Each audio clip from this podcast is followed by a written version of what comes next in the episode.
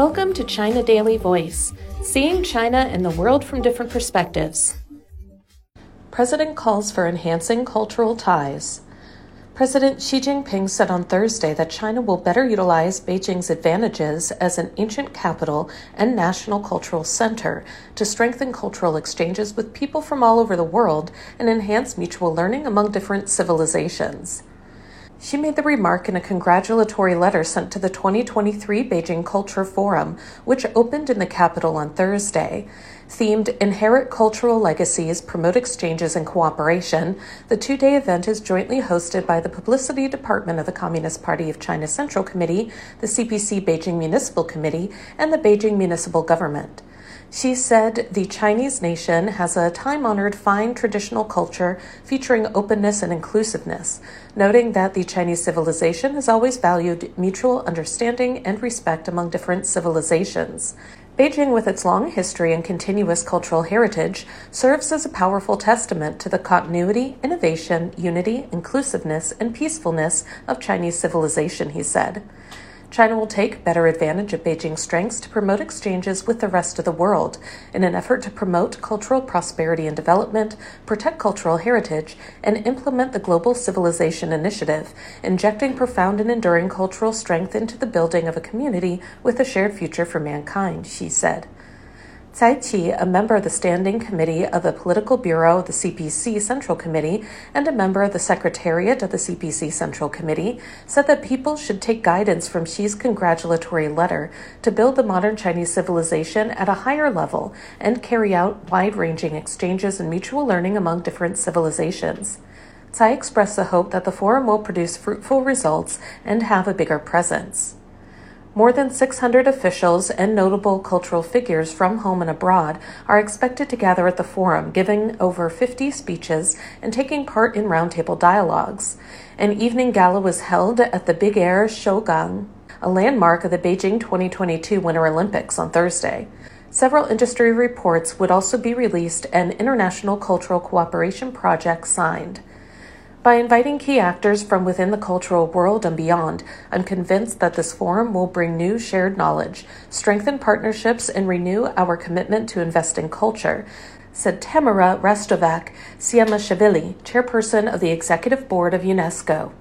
Egyptian Minister of Culture, Nevine El Kelani, said that she views taking part in this forum as a continuation and strengthening of her country's friendship with China. She said cultural relations serve as an important bond between China and Egypt.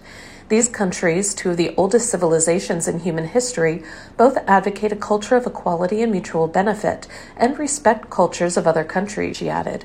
Egypt is the first country in Africa and the Middle East to offer Chinese language courses in universities. Ain Shams University in Cairo established a Chinese language department in 1958.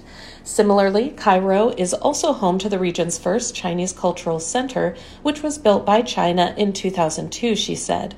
Christos Dimas, Greek Deputy Minister of Culture, said cooperation between Greece and China has made important contributions to the development of world civilizations.